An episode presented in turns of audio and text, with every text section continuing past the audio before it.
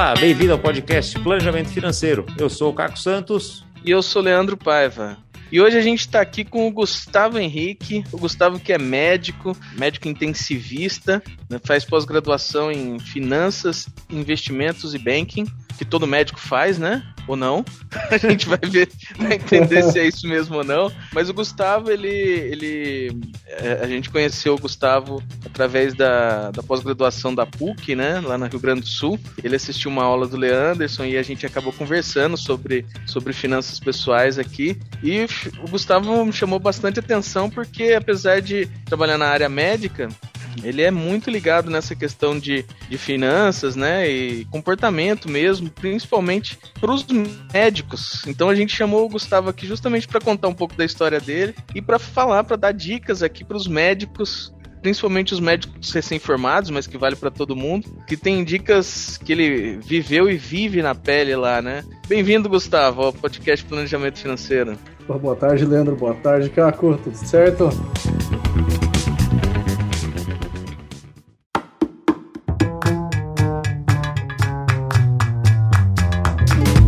Queria começar, Gustavo, com uma curiosidade aqui, porque o seu, o seu Instagram é Irbin Gustavo. Você é alemão Isso. ou. Não, eu fiz aula de alemão e daí fiz pra curtição o Instagram por falta de criatividade mesmo. Ah, muito bem.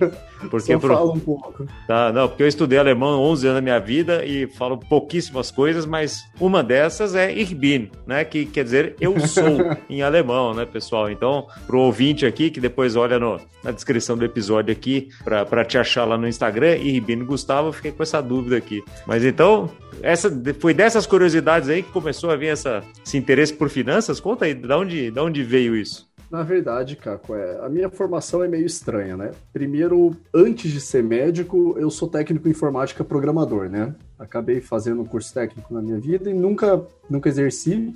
Fui fazer medicina e acabei, durante o meu primeiro ano de especialização em medicina intensiva, tendo contato com um chefe, um mentor, que, além de médico, é, era um grande investidor, ele faz consultorias aí tanto para médicos em relação ao investimento pessoa física, e é uma pessoa que tem um MBA em gestão empresarial, gestão hospitalar, e trabalha com isso. E durante os primeiros meses ali da minha especialização, a gente teve muito contato, contato muito próximo mesmo, de todo dia estar junto, bater papo. E aos poucos ele foi me ensinando um pouco de investimento, foi ali plantando a semente, a ideia de investir, de poupar, de é, ter uma educação financeira melhor, porque até então eu não tinha nenhuma educação financeira. E eu fui época, me interessando, né? Na época de, de faculdade e tal, você trabalhava ou, ou, estudava mesmo mais coisas de medicina mesmo. E aí depois, então, que formou é que, que, que deu essa, esse estalo aí com essa, com essa influência. Isso, exatamente. Na verdade, a faculdade inteira foi puro hard skills, né? Foi puro medicina, medicina, medicina. Acho que se eu li uns cinco livros que não fossem de medicina durante a faculdade inteira, foi muito. E durante meu primeiro ano de formado também foi puramente medicina e trabalho. E nunca pensei ali em outras coisas. E aí depois, com essa influência, você começou a estudar, começou a investir, começou a molhar o pé ali na parte de, de, de finanças. Como é que foi isso? Isso, na verdade, o, o, o, molhar o pé, botar o pé na água, eu gostei muito. Essa eu aprendi com você, né, Leandro? foi mais ou menos isso. Eu baixei um home broker, né? Criei uma conta na, na corretora, baixei o home broker e fiquei ali por uns 3, 4 meses namorando ações, né? Selecionei ali algumas, fiz uma wishlist, né? Fiquei namorando elas e vendo como elas se comportavam, subiam, isso, aquilo. Eu tinha o dinheiro guardado mesmo. E até que uns quatro meses depois de namorar, de olhar, resolvi ter uma atitude, né? E comprei minha, meu primeiro lote de ações, né? E a partir daí, cara, no dia que eu comprei foi um frio na barriga, porque eu comprei, elas caíram no mesmo dia, fiquei negativo. foi uma experiência assim que realmente tem que botar o pé na água primeiro e de leve, porque no começo é assustador, né? Como é que você fez para escolher a sua primeira ação? Por que, que você comprou essa ação e não outra ação? Cara, é, se eu disser que, nossa, eu fiz um valuation ótimo da empresa, eu vou estar mentindo, né? não foi uma má compra, mas não, não foi muito consciente, né? Eu fiz um. Vi, na verdade, uma, uma série de, de empresas ali que eu achava que tinham um case legal, que são empresas sólidas, né? Em setores perenes, isso eu já tinha essa noção, né? E escolhi ali as três mais interessantes de cada setor. Dei uma olhada, assim, nada muito aprofundado sobre como elas funcionavam, qual era o plano de negócio, escolhi uma e resolvi comprar. E foi uma empresa relacionada ao setor bancário, né? E, e é interessante que é, depois quem, quem, quem puder entra lá no Instagram do, do Gustavo, vai ver que ele tem um monte de dicas lá para médicos. E se você. E a gente falando, né, poxa, valuation, escolhendo a ação e tal, mas parece que até de, de modo bem, bem intuitivo, se você for ver lá nas posts do Gustavo, ele não vai estar tá falando, vai ter também, mas não vai estar tá falando basicamente sobre como escolher uma ação, nada disso. Ele vai estar tá falando muito mais sobre comportamento, né? Sobre o comportamento dos médicos, né? Como que, que o médico lida em geral com as suas finanças. Por exemplo, um médico que, que é recém-formado, e a gente até já conversou com a Ilana aqui. Episódio 61. Sobre isso. Uhum. Isso, episódio 61, falando muito sobre isso, né, Gustavo? Sobre um, o cara médico recém-formado, ralando lá, tra é, trabalhando, fazendo seu plantão.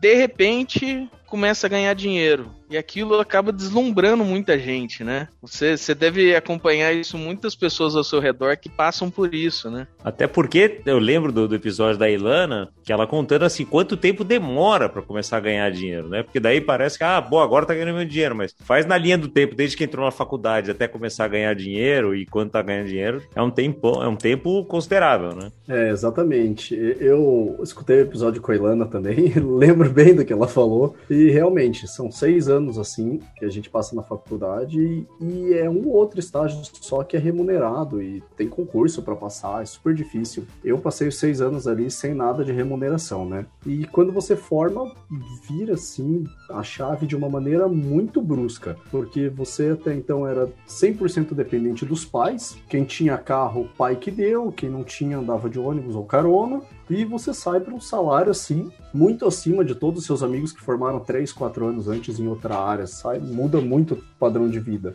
E isso é deslumbrante, porque realmente é muito bom ganhar dinheiro e muito bom ser bem valorizado pelo que você faz, né? Acho que todo mundo no mundo quer isso, né? O recém-formado, quando tem alguma educação financeira, guarda o dinheiro, investe, e quando não tem, o que a maioria do pessoal que estudou comigo trabalhou, ou compra um carro, ou troca o carro que os pais deram, né? Eu acho que é a primeira coisa, assim, que acaba acontecendo. E aí já começa o acúmulo de passivos, né? Que acaba virando uma bola de neve de passivos, né? Cinco anos o cara financia um apartamento e por aí vai. Lá na, na residência, por exemplo, você deve ter é, companheiros ali que estão passando nesse mesmo momento, né? E você vê isso acontecer do seu lado mesmo. Você, como é que você faz? Você dá dica para ele, você conversa, você tenta mostrar um pouco a, o outro lado de, de se ganhar dinheiro? Olha, eu acho que eu sou um exemplo bom para dizer, porque eu fui o cara que foi lá, formou e comprou um carro, né?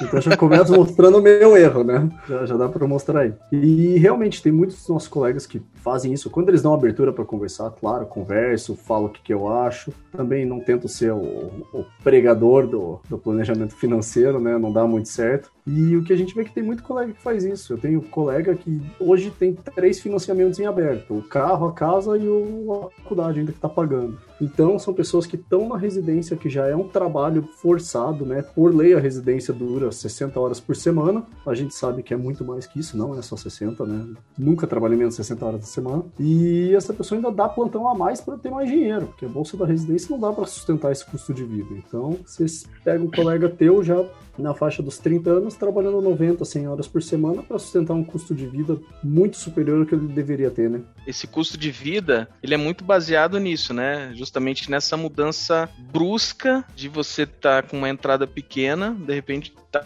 com uma entrada um pouco maior, e aí você se endivida e você acaba tendo que correr atrás dessas dívidas para manter esse padrão, né? Eu, eu atendi uma cliente é, médica e ela já com vários anos de formada e ela caiu nesse erro e você vê que isso é, é, mesmo às vezes ganhando um bom dinheiro ela já tinha mais de cinco anos depois de formada na residência tirava um bom salário, né? Tava trabalhando muito bem. Só que até hoje, cinco anos depois de formada na residência, o, o, objetivo maior ainda era quitar a dívida. Ainda era quitar, quitar a dívida que ela fez nesse. fazendo tudo isso que, que o Gustavo falou, né? Saindo da faculdade, comprando um carro, dando entrada num apartamento, às vezes maior, dando um passo maior do que do que deveria ou do que poderia. E aí você começa a entrar numa espiral ali difícil de sair, né? Porque quando a gente começa a viver um patamar um pouco acima, você se acostuma com tudo que é bom, você se acostuma fácil, né? É fácil até, se acostumar. É, e até vou emendar esse comentário do, do Leandro, Gustavo, te perguntando assim como é que é no meio médico, porque eu tive muito mais cliente advogado do que médico na minha carreira de planejador financeiro, nesses oito anos e tanto aí que eu já, trabalho como planejador, tive bem mais advogados do que médico. E, e no meio do, do, do, direito aí, né, entre os advogados, principalmente em grandes escritórios, tem uma competição muito grande, assim, por status, quem que tem o melhor carro, quem tem né, apartamentos e os vinhos mais caros e tal. Como é que é isso no meio médico? Tem também essa meio competição, assim, para ver quem que é, quem que é mais bacana, quem que, quem que tá melhor de vida ou que aparenta estar melhor de vida, alguma coisa assim? Tem, tem isso também, não? Olha, nunca senti que as pessoas competem umas com as outras, mas elas têm uma necessidade de mostrar, né, que tem algo. Você vê bastante isso. Na verdade, o médico, acho que hoje, os médicos mais velhos, da faixa de 50, 45, 50 para 60 anos, é, passaram da fase de ter carrão, né?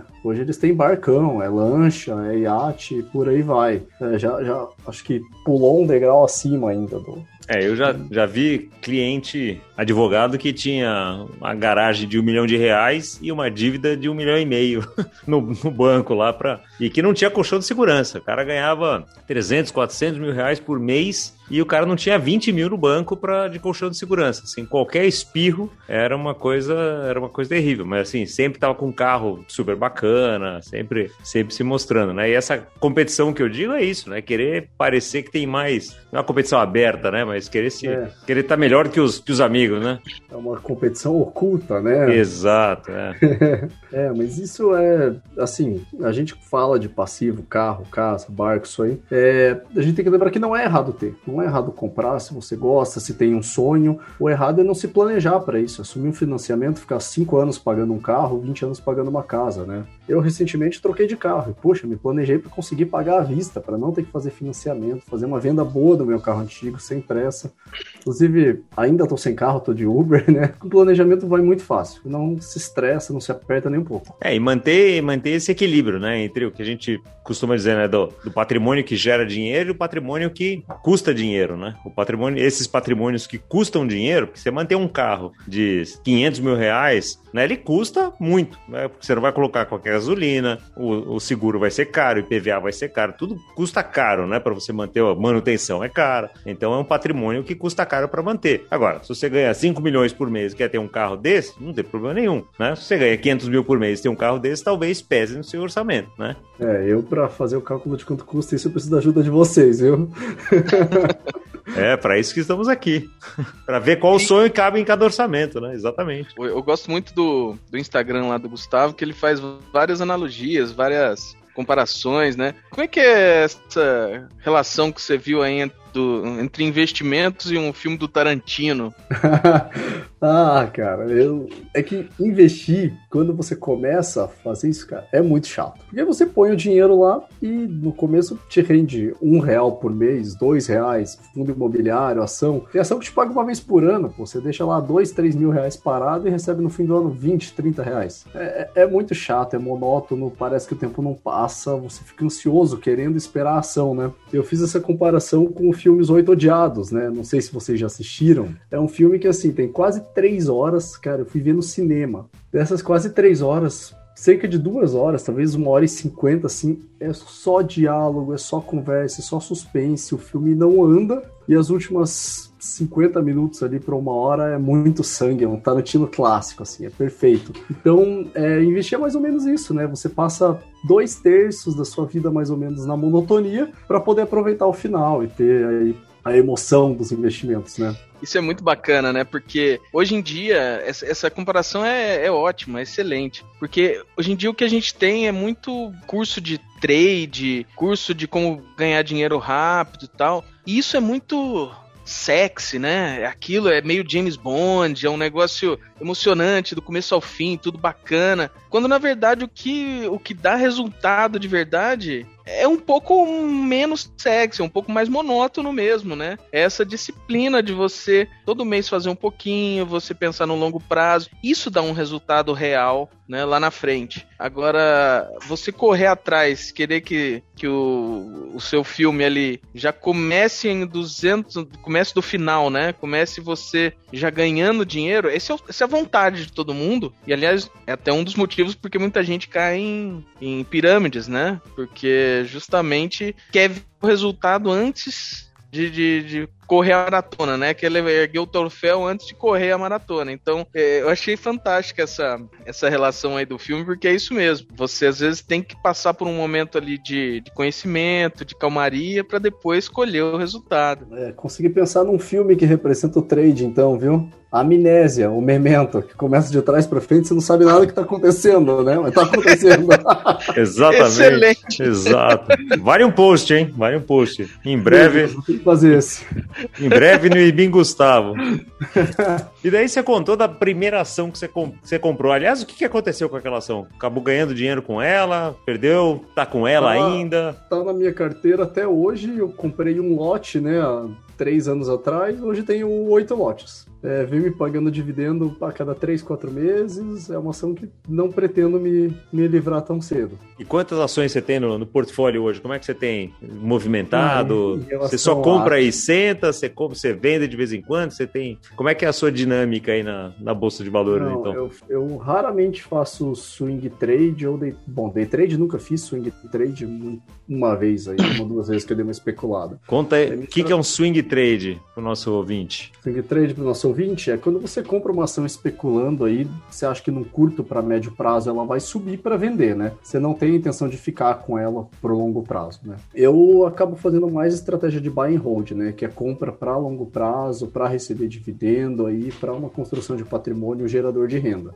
E daí você, você olha, estuda empresa que você espera mais dividendo do que valorização. Então, empresas normalmente mais maduras, é isso? Isso. Eu até tive mais empresas de crescimento aí, de valorização na minha, na minha carteira quando eu comecei, até porque é muito deslumbrante você comprar uma empresa de valorização e ver ela subir, né? Inclusive, tive lucros muito bons, esses foram os meus bons swing trades, mas não não é muito condizente com a minha estratégia, né? Acabei é, me, me, desfazendo das posições. E, e, falando sobre trade, né? Até sobre day trade. Day trade é fazer essa troca, né? essa compra e venda de ações dentro de um dia, né? No mesmo dia você comprar e vender essa ação ali buscando uma valorização. Interessante um número que é não é achismo nem nada, é estatística, né? Divulgado pela B3, pela Bolsa de Valores, que no ano passado, no ano de 2020, 99,5% das pessoas que fizeram day trade perderam dinheiro. Então é muito bacana você ver os cursos e tudo mais, mas quando a gente chega na realidade, a gente vê que não é tão simples quanto é vendido, né? Essa ideia de você ganhar dinheiro rápido nos trades. É possível? É possível. Tem aquele meio por cento ali que ganhou dinheiro. Mas os outros 99,5% não se deram tão bem assim. Então é, é, algo que a gente realmente tem que tomar bastante cuidado, né? Porque a gente pode se deslumbrar muito com isso, pode parecer um, um videogame para adulto e a gente acaba se perdendo ali nessa questão dos, dos trades. Exato, esse dado que você falou foi de um estudo que a FGV fez, né? O pessoal da Faculdade de Getúlio Vargas lá fez, fizeram, isso. na verdade, acho que uns dois ou três estudos sequenciais né, ao longo do tempo. E mais ou menos isso, né? Parece muito fácil nos vídeos do pessoal que vende curso. É, tem um perfil que eu sigo no Instagram, agora me fugiu o nome, que é, que é uma menina muito engraçada, ela chama Raquel, e ela fala justamente isso. Como eu ganhei meu primeiro milhão vendendo cursos de como ganhar seu primeiro milhão.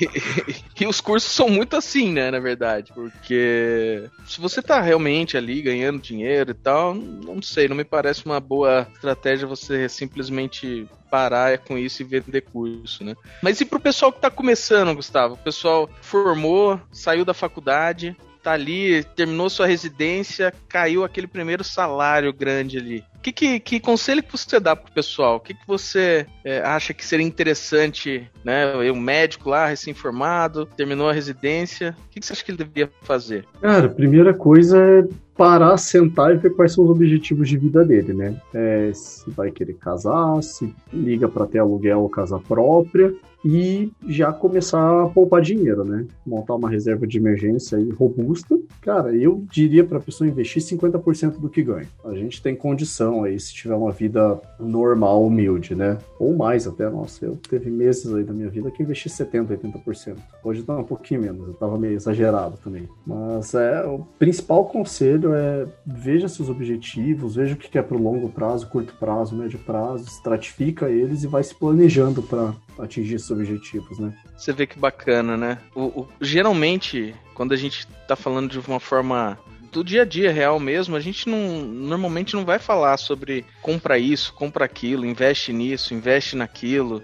Nunca vai ser esse o conselho, né? O conselho é justamente nisso. Pensa no que, que você quer fazer, quais são os seus objetivos, qual é o seu sonho. Não adianta nada a gente sair investindo, né? Como eu sempre falo, né? Não adianta você chegar no, na farmácia e pedir pro, pro farmacêutico o melhor remédio. Qual é o melhor remédio? Não existe melhor remédio, né? Uhum. O remédio que existe é o remédio para sua doença. Para investimento não é diferente, né? Para finanças pessoais não é diferente. Se você não se planejar, se você não souber para que que você quer gastar o dinheiro, para que que você tá ganhando aquele dinheiro? Ah, porque eu tenho um sonho de fazer tal coisa. Beleza. Aí você, sabendo que você tem tal sonho, que você quer se programar para fazer tal coisa, para sua aposentadoria e tal, você consegue se planejar e também fazer investimentos, né, que é uma parte do planejamento, investimentos. Então, é interessante que muita a, a resposta esperada, né, pela grande maioria das pessoas que pergunta é, é a gente falar, não, investe aqui, investe ali. Uhum. Quanto essa essa resposta, ela de verdade não é a mais importante.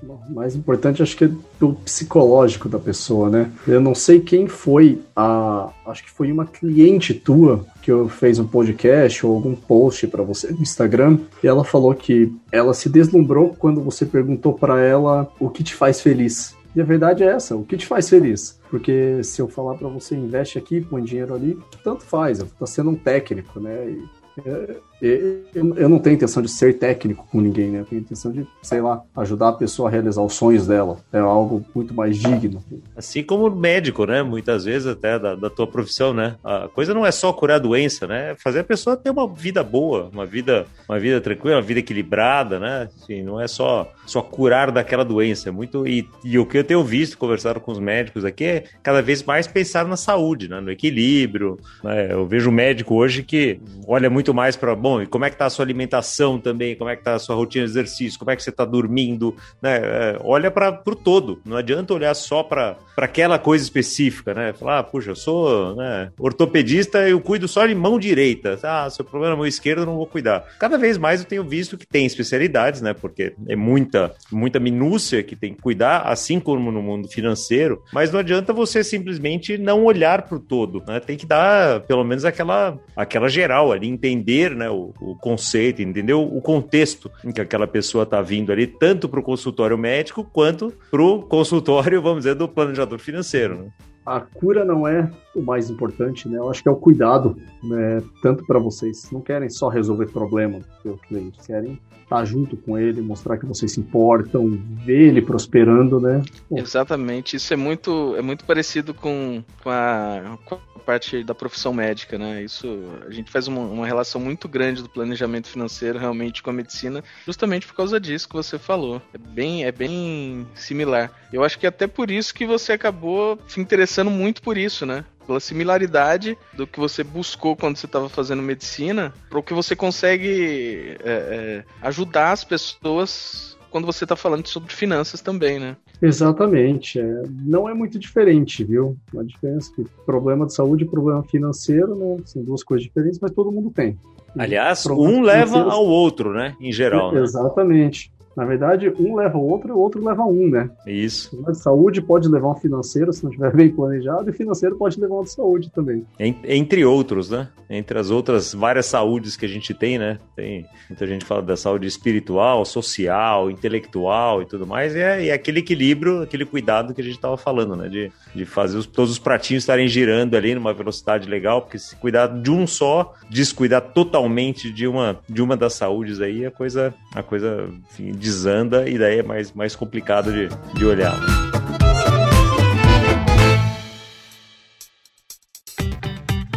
Ô, Gustavo, a gente vai chegando no, no tempo aqui do nosso podcast e como você sabe bem, você escuta o podcast, você sabe que a gente sempre pede aqui um, uma indicação de livro, filme. Você já deu uma aí, algumas, né? Do, por exemplo, Os Oito Adiados, o Memento. Mas o que, que você dá de, de indicação aqui pro pessoal que tá ouvindo o podcast? Cara, eu vou dar uma indicação de livro, posso? Deve? Filme, eu tô assistindo muito pouca coisa. E só coisa que não tem. Só recreativo mesmo. Livro, cara. Eu recentemente li um que, putz, me fez muito bem, cara. Foi o Mais Esperto que o Diabo, da Napoleão Hill. Cara, eu devia ter lido há uns 10 anos atrás. Não sei por que eu demorei tanto para pegar ele em mãos. Napoleão Hill é impressionante, né? E eles vira e mexe, ele é citado aqui no podcast também, né, junto com o Pai Rico Pai Pobre. E... É porque é recente, né? Ele fala de dinheiro assim, mas ele é muito recente, acho que de 1920, se não me engano, 1930, deve estar fazendo quase 100 anos aí, essas obras. E as pessoas continuam do mesmo jeito, né? Uma das coisas que eu gostei muito, eu li, acabei lendo esse livro também ano passado, só em 2020, e eu achei interessante que, que o que ele fala continua valendo, né? Você pega 1, 2% das pessoas, é os que, é, são as que têm realmente consciência, né? Do dos seus objetivos, do que, quer fazer, para onde quer ir. E isso que você falou de como começar, né? Que o Leandro perguntou, comece pensando nos seus objetivos. Para mim foi um dos principais ensinamentos que tem nesse livro, né? Outras leituras boas, o Pai Rico, Pai Pobre que o Leandro falou é obrigatório ler. Eu acho que é um livro que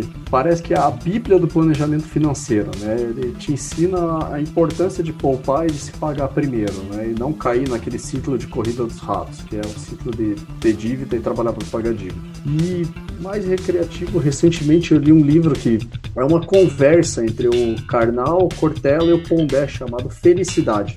Foi algo que eu li que foi lúdico, assim, fora das finanças, fora da medicina, que foi prazeroso. Tá anotado aqui que vou ler esse aí também, porque gosto muito dos três e ainda não li esse livro. Não, esse é rapidinho, é muito, muito legal também, várias visões diferentes sobre felicidade, é muito bacana. Excelente. Três boas dicas aqui, todas levando à felicidade no final das contas, né? Pensando nas finanças, nas saúdes, e é isso que a gente quer para você, ouvinte, que você tenha consciência financeira, consciência da sua saúde e que você, ao ouvir caras legais aqui, que nem o Gustavo, do Henrique Sendo, que é também o, o YouTube que vai estar tá aqui na descrição também, dele, com várias outras dicas aí de finanças também, você melhora a sua consciência, vai aumentando a sua educação financeira e vá prosperando cada vez mais. Super obrigado, Gustavo. Muito legal o papo aqui. Gente, deixa eu agradecer pelo convite. Muito obrigado, Caco. Prazer conhecer você. Leandro, muito obrigado. Sempre à disposição quando vocês precisarem, viu? Para quem escutou e gostou, pode seguir no canal, chama Ishibin Gustavo mesmo. É, o YouTube, o canal, é, o canal no Instagram chama Ishibin Gustavo, né? O do YouTube chama Gustavo Enriquecendo. E quem quiser mandar uma mensagem, fica à vontade, eu respondo todo mundo que manda mensagem sempre. Valeu, ouvinte. Semana que vem a gente volta com outro episódio do podcast Planejamento Financeiro. Até lá!